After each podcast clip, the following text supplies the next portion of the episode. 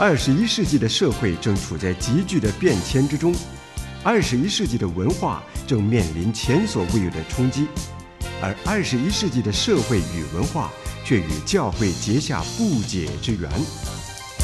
诸天宣扬，脉动二十一世纪，教会生活圈。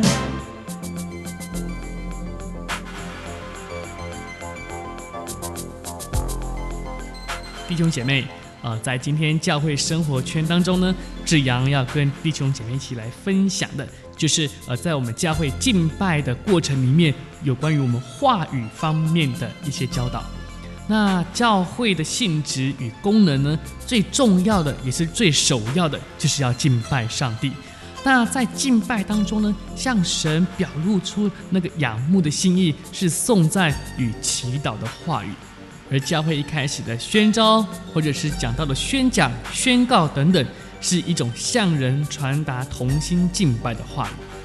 敬拜在上帝的面前，我们就不可冒失的开口，呃，也不可以呃心急的发言。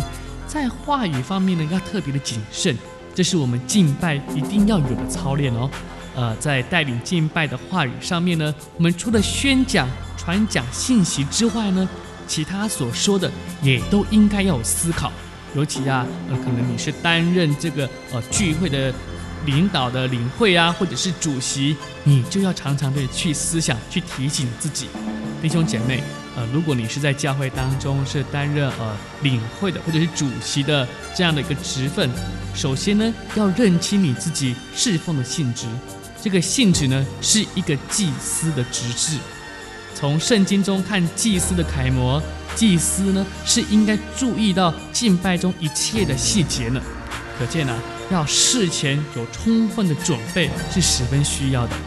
今天我们教会应该要预先，而且呢要提早的去通知说，给那些呃要担任主席的弟兄姐妹，让他呢呃能够先知道说呃我们这一次聚会的呃程序。应该说的话，以及应该要有的祷告，应该要读的经文，让他呢都能够事先做预备。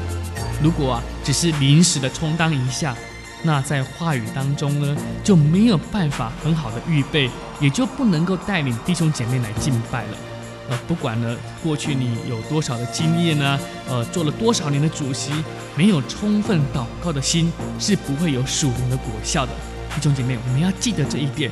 所以呀、这件事呢，绝不可以啊随随便便的哈，没有准备或者是缺少充分的准备，在讲台上带领的时候呢，话语很难得当的啊，别人听来就是觉得单调乏味，而不能激起敬拜的情怀。连祷告的时候呢，也没有办法使别人有阿门的那种共鸣。那读圣经的时候呢，更是语句模糊。甚至啊啊一些错别字、破音字呢，也就出现了，真理的话语也就受了亏损。弟兄姐妹，圣灵的工作受了拦阻，属灵的气氛也就低沉了下来，就影响讲道的人与听到的弟兄姐妹。我们要记得，敬拜是一种心路的历程，所以担任带领敬拜聚会的弟兄姐妹，必须带领会众。往前，而且是向上的走到上帝的面前。因着这样子，敬拜就是那种很慎重的事情了。在带领的时候，我们每一句话呢，啊，都要谨慎。先说宣召吧，在宣告聚会、呼召弟兄姐妹走到上帝的面前，我们应该怎么样说呢？如果我们是这样说，我们现在开始崇拜。那是不是说现在才开始？呃，刚才呢，然后还没有，所以呢，在聚会的地方呢，可以自由的交谈。如果啊，我们每一个人若不先安静等候，敬拜的心没有准备好，就是失败的第一步了。所以当然事前呢，对弟兄姐妹的教导、会场的布置都是十分重要的准备。但是宣召的话，是给予会众的感受，是一个很重要的。当你是一个带领聚会的领会或者是主席，你是有祭司的职责。在聚会开始，首先的祷告是属于祭司式的，是带着人到上帝面前的。祷告的内容要有颂赞、有感谢、有认罪、有祈祷，没有工作的思想，也没有私祷的成分。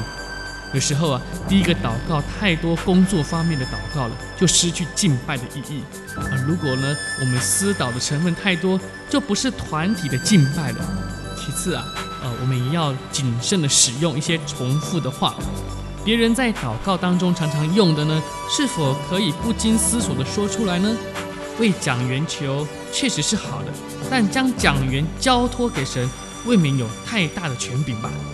为奉献祷告，应该承认献上的微小，但常常说只献上一点点，似乎会使人感觉到说，哎呀，我们奉献不力，或者是呢，在祈祷上呢，好像有点像客套话一样，对弟兄姐妹没有鼓励与造就的作用了。